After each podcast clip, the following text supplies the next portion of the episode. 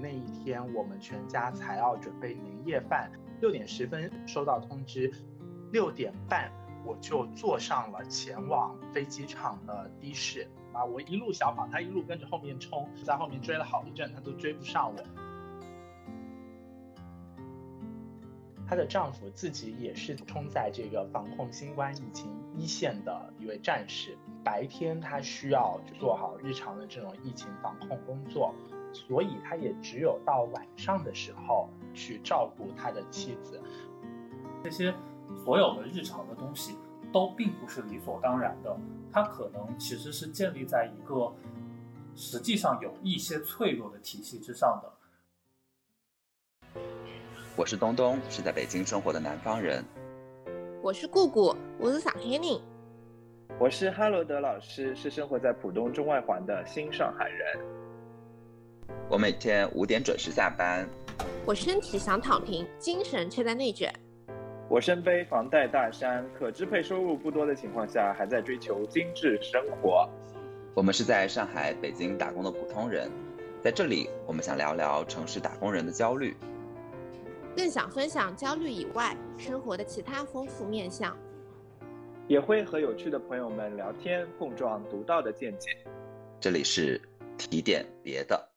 各位听众大家好，欢迎收听新一期的提点别的。最近很流行一个词叫做被偷掉的两年，从二零一九年底还没有被全民关注到的不明原因的肺炎在武汉被报道，然后到病例逐渐增加，最后被科学界研究命名为新型冠状病毒以来呢？我们和疫情的相处整整过去了两年，在这两年期间呢，我们经历了惶恐，也经历了全民的居家隔离，经历了逐步的在与零星散发的国内疫情共处的过程中恢复日常生活。那直到最近呢，陕西的西安再一次进入了一个相对严峻的一个状态。那疫情发生以来，深深的改变了我们每一个人的日常生活的方方面面。在新的一年开始的时候，我们特别邀请到了当时身处武汉、身处疫情爆发初期的中心的超超。以及主动申请奔赴一线，在二零二零年一月到三月这个期间，在武汉进行新闻采访工作的灰灰，来分享和疫情生活的点点滴滴。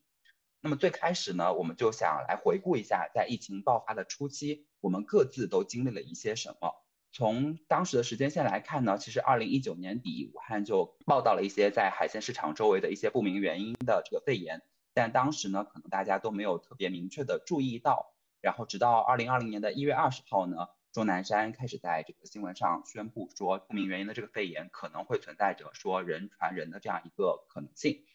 那当时的我们的哈老师，你的生活状态是什么样子的？当时我正处在工作的变动当中。二零一九年十二月底，我在马来西亚的吉隆坡做完了一个很大的活动。当时呢，从马来西亚飞回中国。啊，在深圳就听说武汉出了一些不明情况的肺炎，当时呢其实是不以为然，而且呢当时我做完了这个大的活动，是准备要搬到马来西亚去工作的，对我来说是一个很重要的一个时间点。那到了二零二零年二月底，等到我的公司召唤我要我开始办理到另外一个国家去工作的签证的时候，疫情这件事情已经成为。当下所有人最关注的也是最严峻的一个问题，在那个环节呢，其实我拿到了另外一份工作的 offer，我是准备要去马来西亚的这份工作搬到去北欧四国工作的，然后等到三月份我正式准备去这个新的工作去工作的时候，对方的公司告诉我说，因为疫情的原因，他们在海外的业务的需要进行一些收缩，那这个 offer 他们临时取消了。这对于当时的我来说是一个很严肃的事情，相当于啊我已经在上一家公司要辞职了，新的这份工作呢却告诉我啊我的 offer 没有了，等于我在疫情这样一个非常严峻的情况下做了裸辞，那裸辞这个问题给我带来了非常巨大的焦虑，甚至在有有一个阶段我的血压都非常的不稳定，最高的时候高压可以飙升到一百七。听完哈老师的介绍，我就发现其实。跟他相比的话，那我在疫情刚刚爆发的这个初期的那种焦虑根本就不值一提。大年初四的时候飞回北京，公司就正式通知说我们延期恢复办公室办公。于是我就在我这个北京不足十平米的出租小屋里面待了非常非常长的一段时间。那接下来我们就想了解一下，当时身在武汉的超超在疫情爆发的这个过程中，当时他面对的一个实际的情况是什么样子？那在疫情之前，我就回到了家里，一直到二十号确定宣布了这个疫情人传人的这个时间点，其实大家不是特别的重视。二十三号，我上午差不多可能十一点起来，就发现我的手机里面有很多的信息。当天的凌晨宣布要暂时关闭离汉通道，关闭的具体时间就是一月二十三号十时。所以我醒来的时候，就是整个离汉通道暂时关闭了。这个消息其实还比较突然，在当时，所有的朋友圈也好，然后其他的一些社交媒体也好，都在广泛的都在讨论这个消息。还好的是，我们的工作本身也可以有一部分通过在线远程的方式去开展。四月份宣布离汉通道开启的时候，那会儿我的工作上面还没有一个安排需要我出到武汉以外。直到七月底八月初的时候，呃，我二零二零年第一次离开武汉吧。我们了解完超超整个在武汉待的就非常长的一段时间，我们再来。听听我们的灰灰，他不是武汉人，他是申请到武汉去进行工作。那灰灰，你当时是在一个什么样的背景下接到这样一个通知，说你又是经过了一个什么流程，然后去到武汉？说到去武汉这个过程，其实还挺戏剧的。在那个时候是大年初四，一月二十八号的晚上，按照我福建老家的习俗，那一天我们全家才要准备年夜饭，有一个过年的这样一种仪式。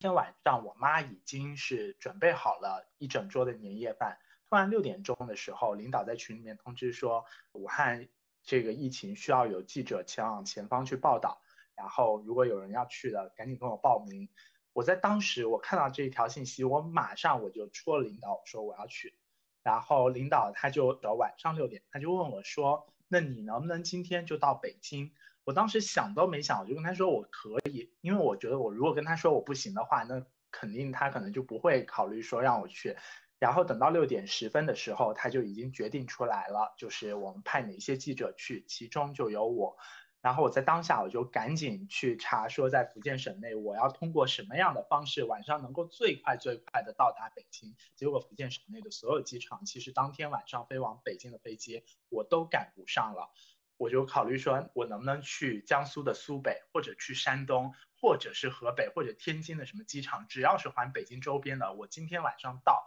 我哪怕比如说到了河北，我今天晚上到，我连夜打个车三四百公里就开进北京城。后来非常幸运，我就是找到说那个晚上有班我能赶得到的飞到天津的航班，然后我就迅速的收东西，因为完全容不得我有任何一刻的停歇。六点十分收到通知，与此同时我赶紧在家里收行李，然后买机票等等。六点半我就坐上了前往飞机场的的士，在六点半那时候，我自己从家里面冲下楼要去坐的士的时候，那个时候我真的我身上还没有防护用具，因为那个时候口罩特别难买，我们家也没有存货，然后我妈就特别着急，我都大概冲到楼下一楼了，我妈在楼上七八楼的地方，她狂喊我，她就说。你等一下，你不要急着跑呀！你那个，我这几个口罩要拿给你。他其实给我的口罩是那种二零零几年出的那一种工业口罩，就其实它是没有什么防护效果，但是他也是觉得说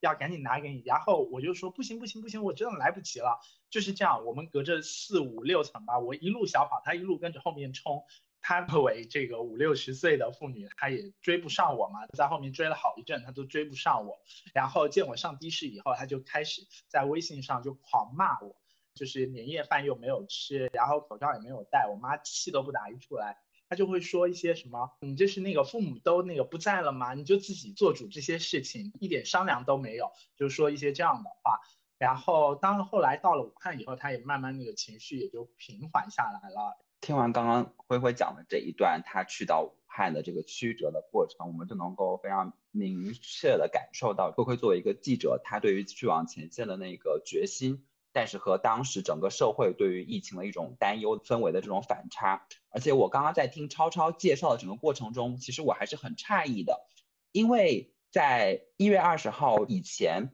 我当时是在北京，然后决定回老家的那个过程中，我就已经感受到周围的这个非常紧张的氛围，因为当时整个社会都在抢购两样东西，一个是酒精消毒液，一个是口罩，然后你就会发现周围的这个药店口罩已经完全买不到了。而且对于我自己来说，可能我是一个比较惜命的人，所以当我刚刚前面讲到我初次回到北京以后，我几乎就是完全不敢踏出家门一步。但是我自己当时在家里面，有一天晚上，我们社区的防疫人员有一天在深夜来敲我的家门，来问我说有没有出过家门。我当时就觉得很奇怪，为什么会晚上深夜来问这个事情呢？是不是我们的这个楼出了一个确诊病例？然后我当时就打电话给周围的朋友说，我要立即卷铺盖走人，要去别的地方逃难。当时就对我来说是这样一种非常恐慌的状态。所以我就想问超超，当时你在武汉，甚至已经到一月二十三号宣布汉的这个离汉通道关闭的这样一个节点，你都没有一刻感受到说这个疫情很严重，然后会有一丝恐慌吗？首先，从我个人的角度来说，我其实，在十二月底就已经参与到了，或者说听到了很多这方面的讨论，然后包括有疑似冠状病毒感染的这样的一个事情，医院内部的一些讨论等等。当时从我的角度来说，我是觉得这个事情是需要重视的，但是从我身边的人。最近的就是我爸爸妈妈，他们其实是完全没有任何的意识的，他们就是该出去还是出去，然后该去什么农贸市场啊，和朋友一起打牌啊之类的，就是该有这些活动的，他们也都在进行。让他们戴口罩，他们就觉得很不可思议，就是为什么没有必要？再更大一点，从整个的当时的一个讨论的环境来看，其实我觉得整体上面来看，也并不是一个很严重的状况。哦，我们还可以看到武汉的社区还在摆一些这种社区的万家宴之类的，直到二十三号宣布离汉通道暂时关闭，这个是一个标志性的时间点，才有了这样的一个对于事情严重性的认知的，也是这个时间点以后才有了东东刚才所谓的可能大家会有一些慌，会有一些害怕，有一些担心。超超的分享让我想起了当时我在。吉隆坡、上海和深圳之间不断往返的那段时间，疫情这件事情正在不断的发酵。那买口罩这件事情，我也记得当时我在一月底的时候，京东上下单，呃，还是很容易去买到的。但是我买到了第二天，就十一月二十三号，汉宣布交通管制这样一个时间点。第二天那个口罩它显示已经到达我的小区，然后快递员在派送中。像我回到家，它显示派送成功，但我从来没有收到过这个口罩。呃，我打电话找京东的客服咨询，然后甚至找到了这个快递员，直接去问这个口罩，他们都说他送到了，放在我家门口，但是我从来没有见到过。那其实从刚刚呃灰灰和超超的分享当中，我们可以看到媒体在准备新闻报道的这个紧张的氛围和呃一月二十三号之前武汉相对轻松的氛围之有一种特殊的反差。在抗疫的公共意识，例如戴口罩、消毒这些事情成为公共意识之后呢，我们也来想看一看，呃，当时在武汉的一些真实的生活状况。这里想问一下超超，什么时候社区作为一个工作的单位开始通知你要做一些居家的隔离？当时社区为你们做了什么样的一些准备和服务呢？二十三号到差不多两周之后。整个武汉市宣布所有的小区进行一个人员进出的统一的严格的一个管控。然后那一段时间，呃，从我的角度来看，其实我没有接收到太多我们小区发来的一些信息。这个可能呃，根据各个小区不同的物业、不同的社区之间可能工作的进度，然后工作的覆盖的范围可能会有一些差异。呃，选择了。若干的这个志愿者来一起参与到这个工作里面来，但是坦白说，在我们社区管控出入之后的大概一到两周的时间里面，整个小区，然后包括我们整个社区的这个管理工作，应该是一个比较不太好的状态的。大家的食材，然后米面粮油这一些，然后还有就是一些必须的日用品，这个当时是完全没有去考虑。大家封锁在小区里面会面临的一个情况的，然后当时我们是有发布一些信息说，OK，有这么大概十几个、二十几个平台是可以去买这些东西的，但是实际上这些平台大部分都处于不好用、不能用、不可用的一个状态，而且当时整个的这个价格肯定是非常的高的，然后同时就是东西的品质啊什么的肯定也都没有办法再去 care，就是整个的就是有的买就不错了这样的一个状态。然后再往后面，其实主要还是靠社区里面大家自行的一个组织。我当时开始逐渐的加社区的一些团购的群。从开始的几个到后面十几个、二十几个，然后从最初的一些就是呃可能没有办法覆盖所有的生活必需品，到后面可以覆盖的必需品，再往后甚至还有一些可能不是那么必须的一些东西也都加入进来。那再往后，整个的这个生活就好转很多了。呃，还有一个就是我们疫情期间非常重要的一个消杀手段，包括呃酒精，包括八四，包括我们要用的口罩。然后一次性手套等等这一系列的防护和消杀的东西，这些东西当时也是处于一个供给非常紧缺的一个状态，而且这个状态持续的时间就更长了。到后面我们有在药房能够提供就是登记，然后每个人可以买十个口罩这样的一个措施，但是这个时间点就更加后面了。那个时候其实可能就已经大家相对可以购买的渠道就会比较多了。最后一个就是因为所有的这些。你平常需要花费大量的时间去处理、去找东西、去买、去看，等等的，所以呃，其实在这上面所花的精力还蛮多的。另外，就是因为当时也有很多的消息，你会听到很多的传闻，它会让你觉得很焦虑。但超超讲到这个隔离之后的这样的一个生活的时候，讲到了这个物资的匮乏。那除了前面哈老师就说到的这个口罩的匮乏，我也会想到当时其实。我虽然口罩并不是特别的缺，我在北京的这个出租屋里面，当时非常的缺这个酒精消毒液，然后就在网上学习了一个，现在想来很可笑，但是那个时候是不得不为之的一种方法，就是当时可以在网上买一个叫做生命之水的一个高浓度的一个酒，然后我就买了之后，然后再自己再兑水变成一个低浓度的可以消毒的这个酒精，这是当时我的一个办法。然后第二就是超超说到这个在。各种网络 APP 上买东西，虽然其实当时北京的物资供应相对来说比较充足的，但是我当时也不得不面临着一个，就是每天早上十点钟要在各种 APP 上定时的抢购一些相对来说比较新鲜的，尤其是蔬菜类的东西。这个是我在北京的生活跟超超在武汉的生活也是类似的。而且自从这个开始封闭管理以后，当时除了武汉，其实全国的大部分社区都处于一种至少你是需要办理出入证。你才能出入这个小区的一个状态。因为我的有个朋友，她嫁到了台湾去，所以呢，在这样的一个疫情的状态下，她就没有办法回到大陆，所以她就需要把她在北京租的这个房子退租，那就委托我来帮她办这件事情。所以呢，当时我就要先去办她所租的那个房子出入证。但是这件事情其实就非常的难，因为我本人并不住在那个小区，所以我就要出示各种各样的证明。然后且证明我跟我这个朋友之间的关系。终于办入下出入证以后，这个出入证还是一个非常临时的，它只允许我出入这个小区三次。所以我第一次是进去先看一下这个房屋的状况，第二次呢是房子的这个业主确定说要退租，第三次就是花一个上午的时间就把一个大人小孩，然后包括老人租的一个两室一厅的这个房子全部清理一空，然后帮他把东西打包。那个时候就是非常的。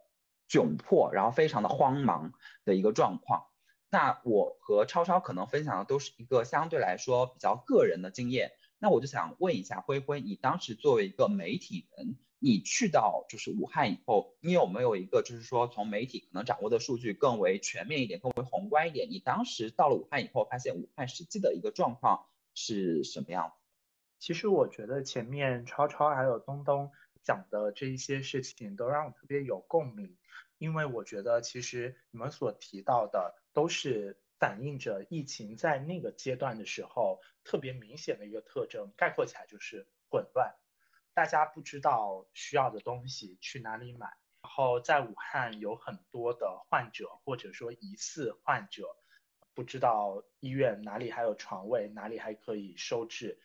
不知道自己的这个生活要怎么去过等等，有非常多的困难。而他们的这种不知道。去通过各种各样的方式求助，像我们已经能够联络到一些官方层面的管理人员，管理人员给到我的反馈也是让我觉得还挺无奈的。对于他们来说，他们也不太清楚该怎么办。然后在那个时候的混乱，我觉得就体现在有特别多人找我们，然后包括我自己就有碰到一个求助信息。在那个时候，火神山医院是刚刚建立起来，开始要收治患者。打电话给我求助的是一位患者，他的女儿。然后他跟我说，他的妈妈就是住不进医院，然后我就帮他协调，协调了以后，就是说，哎，火神山医院可以接收他的妈妈。然后我反馈给他这个消息以后，他是特别高兴的，因为觉得就是有地方可以治疗了嘛。结果从他原来的社区医院再要去到火神山的路上，其实他们就是从原来社区医院安排到某个地方，可能是某一个学校的门口，然后安排大家在那里集合，然后到时候有这个。大巴车来把大家一块拉走。他说他妈妈那个时候已经是一个确诊患者了，然后在社区医院吸着氧，知道火神山可以治疗以后，就是带着那个氧气，然后来到了这个集合点。结果在这个集合点，愣是二月份的时候，天气还比较冷，愣是在那边待了两三个小时，大巴车一直没有开过来来接他们。然后他说是他妈妈带的氧气。都快要没了，那这种情况就特别的危急。然后我们也是赶紧说那个协调各个地方的一些相关的人员，在我们沟通过后，大概可能半个小时左右，那这个大巴车终于是来了，把妈妈还有以及其他的一些患者一块接到了火神山医院。所以这可以反映当时那个情况是很多事情确实协调不来，然后很多基层的干部大家确实都非常的忙。但是这个忙可能中间在协调的环节，在沟通的环节，确实是存在一些疏漏的，就沟通不上。后来那个基层的干部他也打电话跟我表示歉意，然后也跟我说，呃，之所以大巴车等这么久没有来，是因为火神山那边在消杀等等。但是这也就反映出那个时候其实还是挺混乱的一个状态吧。我觉得这个混乱状态其实一个很标志性的一个事件。就是从火神山医院、雷神山医院和方舱医院这样两个系列，因为火神山、雷神山主要是收治重症患者，方舱医院用来收治一些比较轻症或者是中度的这个患者。在这样两个系列的医院建立起来以后，我就明显的感觉到说，哎，好像整个社会大家的这个工作情况开始有条理了。在整个疫情爆发的初期，然后包括说疫情进一步发展的这个过程中。我可能包括像哈老师，因为我们不身处武汉，尽管可能比如说上海，包括说江西，包括北京都有一些新增的这个病例，但是我们的生活是侧面受到影响。那我就想问一问超超，你当时在武汉的话，因为我知道你家好像其实就离那个华南海鲜市场是比较近的，你有没有周围认识的人，就是在这个过程中他是受到这个新冠肺炎直接影响的？我这边可能运气比较好的一点就是，像我的家人、我的亲戚朋友们，在我所知的范围内是没有确诊的。在我社区里面的一些各种各样的群里面，也会看到大家有说隔壁的、楼上的邻居或者怎么样，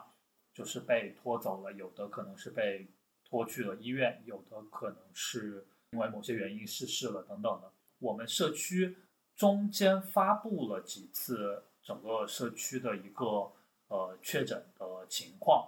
那我们小区可能在那个公布的情况上面，大概是有那么五六十个确诊的病例。对于我来说，新冠疫情的这个确诊的患者只是新闻里面的一个数字，只是知道它可能存在于某一个社区，但是从来没有跟他们在一个群或者说在一个社区里面。在全国的这个疫情中心的武汉的超超，可能这些人就离他非常的近了。但如果说武汉是全国疫情的中心的话，那么当时的这个武汉的金银潭医院就是这个疫情的中心的中心了。那我们的这个灰灰呢，当时据我所知，就是在这个金银潭医院的这个 ICU 病房待了非常长的一段时间，和这些新冠疫情的这些确诊患者，而且是这些重症患者，有过很长一段时间的接触。那我就想问一问你，和这些患者接触的过程中，有没有一些患者的故事是你印象非常深刻的？其实进入到金银潭医院 ICU 的患者，他们普遍的情况基本上都是处于深度昏迷，然后处于病危病重的那种状态。所以，我作为一个新闻人啊，我们碰到这样的患者，你很难以跟他交流的方式去了解到他的。故事。就有一天啊，在那一天凌晨大概一点钟的时候吧，有两个身着防护服的人进入到了 ICU，然后一直在给一个 ICU 的一位患者在拍背。那个患者据我的观察，他没有非常鲜明的反应。那这两位穿着防护服的人一直在给他拍后背。开 ICU 大概是凌晨五点钟的时候，他们已经拍背拍了有三四个小时了。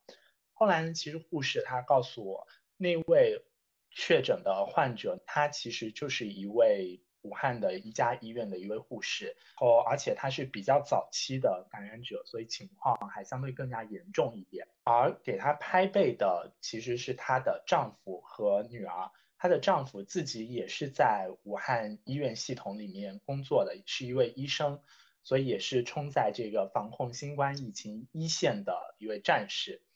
那么他白天他需要就是去做好日常的这种疫情防控工作，所以他也只有到晚上的时候去照顾他的妻子。然后护士就是说，通过这样一种拍一拍背的这个方式，肯定是能够让患者感受到，就是一方面可能是感受到身体上是舒服一点，另外一方面，其实患者虽然是处于一种昏迷的状态。但是他们对于外界给到的信息，其他人跟他们说话也好，比如说陪伴的这种感觉也好，他们其实是能够感受得到的。所以那可能在心理上对他也是有一种陪伴，他共同去抵抗病魔的这样一种比较好的一个感觉吧。看到说这样一个家庭，我就觉得确实这个医生家庭真的是太不容易了。我后来我也一直在跟进这一对夫妻他们后来的情况，也非常遗憾，这个患者最后还是离开了。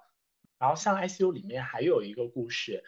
也有一床患者，她是两个孩子的母亲了，三十多岁，也非常年轻。然后她也恰巧也确实是一位医护人员，然后她其实。你进了 ICU 嘛，就这个情况也非常的重。有一天早上，医生在查房的时候到了他的床位，这个人他在昏迷之中，就医生可能去握一握他的手嘛，就是跟他说，哎，那你要好好的，你要加油。呃，尽管他可能没有办法做出反应啊，但是医生都会去说一些这样的话。然后在医生。要抽开手，要去走到下一床去看一看下一床病人的时候，他突然感受到这个患者紧紧的抓住他的手，大概是那样一种觉得说不要放弃我。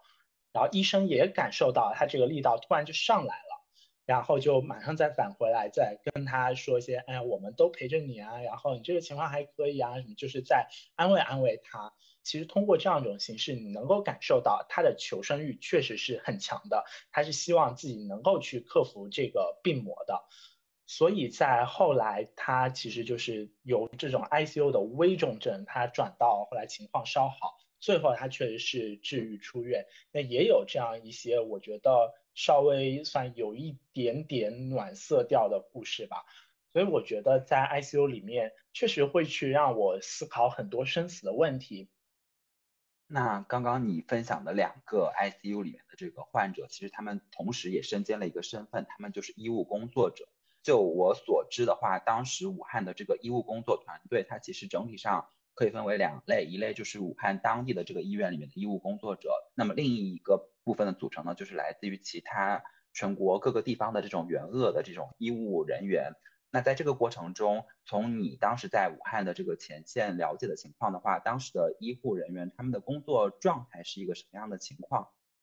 确实像你所说啊，医务工作人员一部分就是武汉这当地的一些医务工作人员。其实武汉当地医务工作人员对于这个病毒，他们是有一个特别直接的一个反馈跟冲击。我记得我其实，在金鹰潭的这样一个过程，还采访过，就也是一个武汉当地的医务人员，然后他就会说，哎呀，你看这样一些就是其他地方来支援我们，我们当然也很感谢，但是他们出征以前、出发以前，他们还有请战书，然后还有这种可能类似于誓师大会，就对他们可能有点鼓励，虽然他们肯定也是星夜兼程赶到武汉，但是我们我们那时候。连什么请战书啊这些就根本不会有，就突然间你医院涌进来这么多病人，然后你就只能一个个赶紧去救，然后这个床位已经都收满了，然后楼下的床位就赶紧那个要去协调说，那其他地方还有没有床位，能不能再收一个人进来？就他们可能是这样一种毫无准备的状态去面对到病毒，面对到这样一种极端的情况。嗯，当其他地方其实医务救援人员他们进入到武汉的时候，他们可能面临的情况更多多还是，呃，对于这个病毒有一些基本的了解，然后知道一定是要做好防护，所以也就是我们后来再去看新闻报道里面，全国应该是支援了好几万的医务工作者，但是是零确诊。我觉得其实除了医务工作者，我觉得社区的工作人员也是让我印象特别深刻，因为其实当时说武汉就两个战场嘛，一个战场就是医院，另外一个战场就是社区。我记得我去采访一个社区的党委书记，然后我们觉得社区党委书记好像平时听起来是个官嘛，就是就他可能是不是就是办公室里面呃批批文件签签字啊，对不对？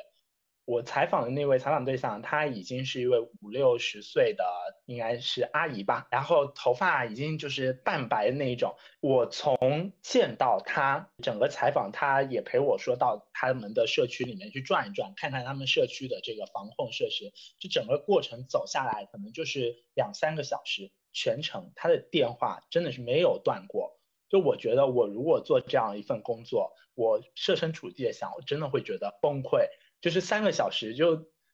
电话就不停的进来，而且就是大事小事，什么事都有。什么啊，我爸爸这个高血压，然后他这个呃现在小区封控了，那他这个高血压的那个药也没了，然后怎么办？能不能开证明？这三个小时里面密集，就电话一直进来，挂一个，然后打一个，然后在这中间的间隙，他还要搭两句，就是跟我说话的这个内容，我可能问他一下，然后他可能那个才说两句呢，下一个电话又打进来。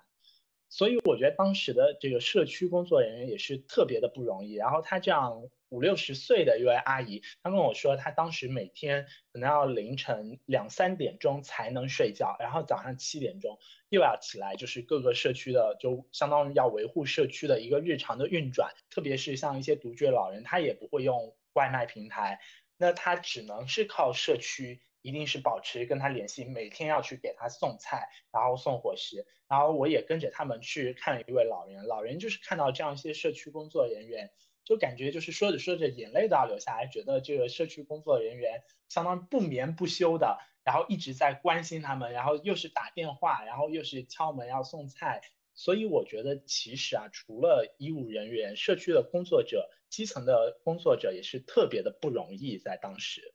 嗯，听完慧慧讲的，就是真的会有一个非常强烈的感受，就是不管我们自己从个体的角度上来说，会觉得说可能社区的管理过程，尤其是前期的时候，可能会有一些混乱，然后包括说疫情爆发的初期，会听说医院里面收治不进病人，然后医院的管理可能也存在着这样或者那样的问题。但是听到慧慧的刚刚的分享，就会知道说在那个阶段，在武汉的医务人员，他们其实。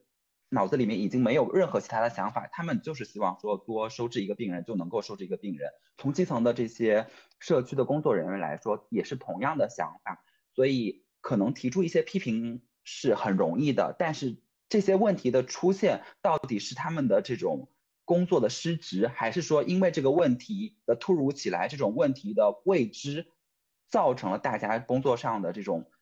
难以应对，是需要我们去反过来去思考的。我们刚刚听到两位嘉宾分享的故事，其实我们看到疫情从一开始的混乱，再到当中的拉锯战，然后到后面逐渐的新增病例清零，然后各位也分享了普通居民的这个生活当中社区的管理如何从一开始的混乱无助，到逐渐建立相对比较稳定的这个秩序的过程。所以其实我有一个问题想问一下超超，当时。在什么时间点，你发现这个社区的生生活情况开始进行了一些好转？整个改善的过程，我觉得有这么几个时间点吧。首先是二月底的时候，生活的配套，包括必需物资的一些获取有明显的改善。第二个就是在四月份的时候，宣布里汉通道再次的开启。刚好我有一个同事，他是。大概四月十几号还二十几号那个时间，需要去山西去出差，但是当时可能也还有一些不愉快的事情，就是虽然他确实的到了山西那边，但是他的身份证号是武汉这边的身份证号那个开头，在他到达目的地的酒店办理入住的时候，前台的人员看到这个身份证号，然后拒绝给他办理入住的手续。最后是他当时晚上到的，辗转了好几家酒店，最后终于在我们出差目的地那边的客户的帮助协调下，终于才找到地方可以入住。所以这个事情可能是有一点点小不愉快的，但是从整个整体情况来讲，可能也可以理解，因为虽然当时宣布开放了离汉的通道。但是实际上，各地还有各地的这种防疫的管理的工作，然后，呃，这种工作可能从最上面的层级开始往下，每一级都会考虑到自身的一个工作的强度、自身的一个承担的责任和风险等等各种各样的要素。在这个时间点上，我们的社区当时并没有完全的允许自由的出入，实际上外出的。管控还是比较严格的，需要持有有效的复工的证明。小区在所有的出入口还都是有人在管理、在在控制的。然后通常没有要紧的事情的话，还是没有办法出去的。然后有复工的证明和一系列的乱七八糟手续，而且即使你持有复工的证明，你的出行等等还是受到了严格的限制。然后再往后到六月份左右，就基本上情况已经完全好转了，大家可以自由的出入。然后基本上除了戴口罩以外，呃，和平时的这个生活区别不是特别的大。其实超超说到从武汉去到外地的人员，然后遇到种种的障碍也好，困难也好，我自己还觉得也挺有共鸣的。因为当我三月底从武汉返回北京的时候。我回到北京的那一刻，我就感受到说啊，好像北京对于从武汉返回的人员那一种严阵以待、全副武装那种感觉。我一下火车，呃，来接我们大巴，在这个大巴上啊，司机的座位和我们后面就是从武汉返回来的记者的这个座位、乘客座位区中间呢，就拉开了一道这个。塑料的隔膜，等到我们入住到隔离酒店之后，更是如此。每天酒店的工作人员会来给我们这配送饭菜，他这个配送饭菜时候，他都是穿着全套的防护服，而且他这个防护服上面还会写着说某某加油啊，某某一定行，某某必胜。这种话，这是一我他们当时在这种一线去治疗的时候，才会在防护服上去写这样一些话。我当时就会觉得，哎，在酒店也是挺大可不必的。而且我们从武汉回来，一定是要做非常多次的核酸才能够回来，就总体应该是没有什么问题。然后你就能感受到，嗯，他就是这种严阵以待的态势。但是呢，转头想想，其实又还挺能理解这件事的，因为我觉得还是一个对于病毒不完全了解的这个情况吧。呃，我自己也想起来，我们刚到武汉的时候，像那个时候我们去到方舱医院，然后可能我们都还没有进去呢，就是防护服已经穿起来，我们可能只是在方舱医院的外围采访一些方舱医院的这个。医生，然后像这些医生呢，他们可能只要离开了那个方舱内部，他们其实就是穿着普通的衣服，然后戴上口罩，可能就是这种状态。那现在我们自己去回想，也会觉得说啊，当时就也特别可笑。所以当我看到隔离酒店的这样一些工作人员，他们是这样一种姿态来做这个工作的时候，我其实是会觉得哎有一点点好笑，但是也确实觉得哦，也很能理解。那个状态，那前面超超和灰灰都有讲到说，随着这个武汉疫情的这样一个好转，然后其实之后呢，逐步在全国这一轮的疫情呢都逐步的清零，然后得到一个相对有效的控制。但是呢，在这个过程中，虽然我们也发明了各种各样的这个对抗疫情的手段，包括核酸检测呀，然后包括说疫苗的这个发明啊，但是呢，这个病毒本身它也在进化，所以其实从二零年初到现在呢，我们仍然其实是一个还在跟病毒做斗争的一个状态。在这个过程中，在第一轮疫情清零以后，那其实呢之后北京，然后上海、新疆，然后包括现在的这个西安，都零星散发过一些小的这样的疫情。在这个过去的两年的过程当中，从最开始的这个恐慌，那到现在的这样一种和它共处的这个状态的过程中，从我自己来说，我有几个比较深刻的体会。第一个就是核酸检测成为了我这样的就是经常要出差的人的一个必备的这个选项。一周可能就会做个两三次核酸检测，然后从我自己最近的这样一个经历来说，因为北京最近也在准备这个冬奥会嘛，所以它的这个防疫政策是非常严格的。一方面呢，它要求说，不管你从全国任何的其他地方返回北京，不管那个地方是不是有病例的，你都要有四十八小时之内的核酸。第二个呢，就是如果你所在的这个地方有一例本土的确诊病例的话。那你就是不允许返回北京的，所以我每一次出差，在这个期间的话，就好像是抽彩票一样，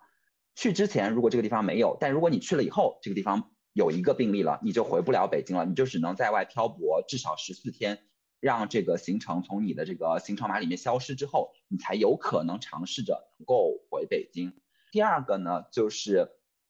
因为现在可能国内相对来说疫情还是控制的不错的，但是我们可以看到国外的数据。现在的这个每一天的新增的数据还是非常高的，所以目前想要出国门去旅游，几乎至少在目前来看是一个不太可能完成的任务。那这个就跟我疫情前的生活是很不一样的。疫情前可能每一年至少会有一到两次去出国旅游的这样的一个机会。那现在呢？我还记得在疫情前，当时我还有我们的哈老师，还有灰灰，还有我们其他的朋友还拉了一个群，当时也不知道为什么那个群的名字就叫做。永远不可能实现的冰导游，然后这个冰导游真的直到现在他也实现不了了。但是另一方面呢，就是我原来可能因为可以出国，所以每一次如果有长假的话，都会考虑去出国旅游。但是在不能出去的情况下，航空公司又推出了随心飞这样的产品，也就反而导致了原来国内的一些景点不再被我考虑的这个情况下，在这两年呢，我就去了很多的地方，不管是云南呀也好，还是长沙也好，还是广东也好，还是其他的一些地方也好，原来这些地方。虽然我也有想去过，但是它的优先级没有那么高。但是在疫情的情况下，我就去了很多这样的地方。除此以外呢，在生活方面呢，我还有感受到，就前面我提到那个我帮他去退租的那个朋友，然后他在去年的年底，他就从台湾回到了大陆，然后带着他的不到三岁的这个小孩。但是她的丈夫呢，因为工作在台湾的原因，所以就没有办法回到大陆。所以呢，在大陆的这个阶段过程中，她就变成了说她自己一个妈妈，然后带着一个小孩，同时还在攻读博士，基本上就是丧偶式的这样的一种育儿了。然后再结合最近发生的这个娱乐新闻，就是这个大 S 和汪小菲的这样的一个离婚的这样的一个情况，我就意识到说，疫情尽管现在已经相对得到一个有效的控制，但是在这样的日常生活中，它还是对我们的生活影响非常大的。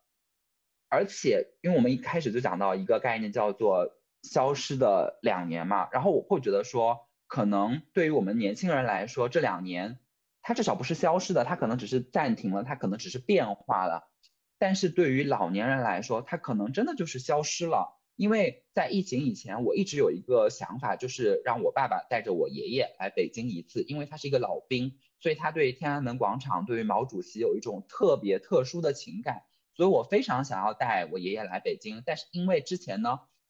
可能是因为说他的这个要拄拐杖，然后推轮椅的这个原因，然后所以我们当时想要更周全，然后等他身体状态比较好的时候来。但是因为现在呢，这两年有疫情的关系，就变成说这件事情变成不可能了。但是这两年就确确实实对于一个老年人来说，他每一天每一分每一秒，他这件事情没有做成，他这个之后能做成的概率就会变得越来越低，他就真的是。消失了。那哈老师，你这边有没有说，就是在这两年的过程中，你有感受到说疫情对你的生活的其他方面的影响？我觉得疫情的发展呢，就像前面提到，它是需要帮助公众去建立一些公共卫生的意识，让全民形成一个抗疫的习惯，才能够让病毒呃感染的人越来越少。所以呢，我想提到的就是戴口罩这件事情。从一开始，其实呃大家抢口罩到戴口罩。再到后面疫情有些松懈，有些人开始在公共场合不戴口罩。这个我们一个小小的口罩，其实看到了很多呃不同的社会场景和故事。不管你做什么，你都多了一一个程序。如果你不戴口罩，你上不了公交车和地铁。然后呢，在很多的公共场合，他会要求你啊戴上口罩才能去，比如看电影。然后呢，戴上口罩之后还不能吃东西，不能喝饮料等等。所以我觉得戴口罩这件事情，好像对我们未来这几年的生活开始，它都会变成一个必选项。而甚至说，我看一些国外的电视剧，剧的除了男女主角之外，背景的路人都没有戴口罩，我都有点不太习惯。我在想，哎，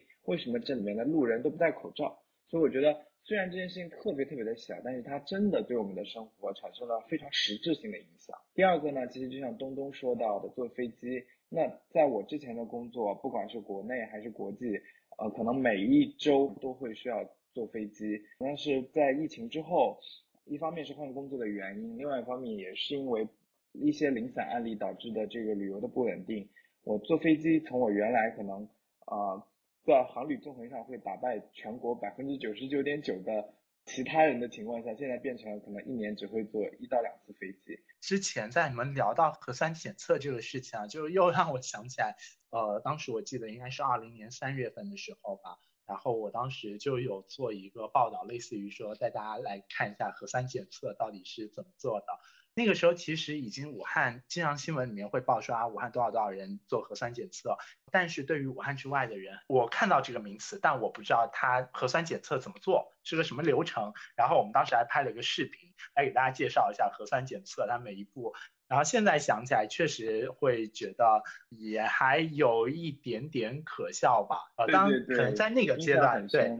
看这个视频的时候，都会觉得啊，还挺新鲜的。哦，原来核酸检测就是捅喉咙呀。可能现在的话，大家真的像前面东东说的，核酸检测感觉已经成为大家生活里面的家常便饭。就如果说到日常这件事情，我就还想到一个非常近的例子，就是我有一天大概是周四晚上的十点钟，我的领导通知我周五。我要去出一个差，然后是周五的上午的航班，我就打电话到当地的这个防疫部门询问，说我从北京飞到那个地方需不需要核酸检测？防疫部门果不其然就告诉我说需要的。于是我晚上十点钟立即去到我们家附近的这个医院做了一个核酸检测，然后大概是在第二天早上的四五点钟，这个核酸检测结果出来了，我就早上飞到那个地方，然后飞到那个地方以后呢，我当天又要返回北京。然后又需要再做一个核酸检测，就返回来，真的就变成是日常生活里面，就像是戴一个口罩，然后出门吃一个饭一样，变成了这样一件事情。记得看灰灰拍摄的核酸检测的视频，还相对比较猎奇，因为当时大家还讨论有分鼻试纸和咽试纸。然后我记得灰灰当时做的这个视频是咽试纸，然后医生捅他的时候，他还深深的翻了一个白眼。对于我自己生活轨迹中的改变，其实跟东东前面说的特别有共鸣，因为就我一直想要去中亚、南美，然后呢，因为疫情这样的情况，就是不知道什么时候才可以去。最后，我们请超超来分享一下对于现在生活的一些小小的思考吧。其实前面几位提到的几件事儿，像核酸、像戴口罩、像旅行，这其实呃大家的情况可能都会差不多。疫情之后对我来讲一个比较大的改变吧，就就是我会对于我日常生活的那种安全感有所下降。在疫情之前，可能我我并不会想象到，就是有一天我会处在一个生活的必需物资供应非常的紧缺。然后我完全没有办法去获得，就是平时非常轻易就可以获得的东西的这样的一个状态。然后在疫情刚开始的那一两个月里，我就是一直处于这样的一个状态。这个可能对我整个的人生来讲，都是一段非常非常重要的经历。它可能会让我之后都一直觉得，就是我现在，比如说轻轻松松打开手机叫个外卖，或者上网随便。从京东、淘宝下个单可以买到的东西，这些所有的日常的东西都并不是理所当然的。它可能其实是建立在一个实际上有一些脆弱的体系之上的。然后这个体系曾经崩溃了一次，然后我体会到了它崩溃之后给我的生活带来的这种冲击。然后现在可能即使它重建起来了，我也还是会有这样的担忧：会不会今后还会有这么一天？以至于可能现在。如果大家看到一些什么样的消息啊，然后有一些风吹草动，有一些预兆等等的，大家可能就会下意识的想着说，我是不是应该先囤一些必需品，我是不是应该就是先做一些准备等等这样的一个情况？我觉得这个是对我心态上一个非常大的改变。那站在二零二二年的这样一个起点，然后我们回顾了一下从二零二零年开始的这个疫情，当时生活的点点滴滴，然后超超和灰灰分享了非常多当时在整个全国疫情的中心武汉发生的这些事情，有一些事情好像恍如是，有一些事情又好像历历在目，有一些事情我们还正在经历。我希望就是我们能够带着经历的这一切的反思，能够继续向前，然后能够继续的改善，也希望。这种非常难过、非常苦难的状态能够尽快的过去。希望二零二二年会是一个相对更好的年。不知道疫情会不会在二零二二年结束，但至少我们希望我们能更有经验的去应对这样一个充满变化的世界吧。那这一期有关疫情回顾的节目呢，就到这里了。也希望大家能够好好的去想一想这两年发生的事情，然后也希望在我们的这个故事里面，大家也有更多的感受。那我们下期节目再见喽。拜拜，再见，拜拜。